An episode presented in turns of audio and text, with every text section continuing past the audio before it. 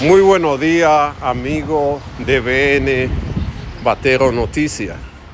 Quiero presentarle la situación que está atravesando la ciudad de Nueva York.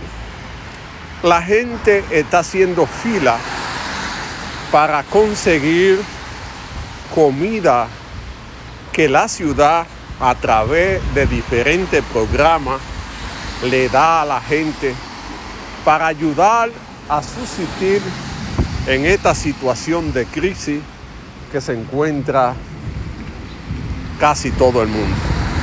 La gente va y hace su fila y allí puede conseguir productos para el hogar que ayudan a resistir la situación que atraviesa la gente.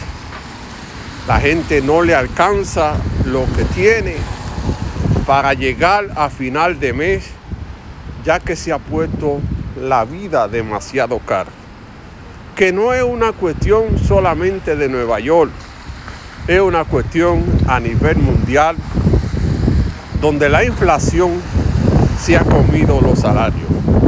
No importa el aumento que haga, todo cada día está más caro y la gente está desesperada. Se necesita trabajar para lograr que la inflación baje y así la gente pueda sobrevivir.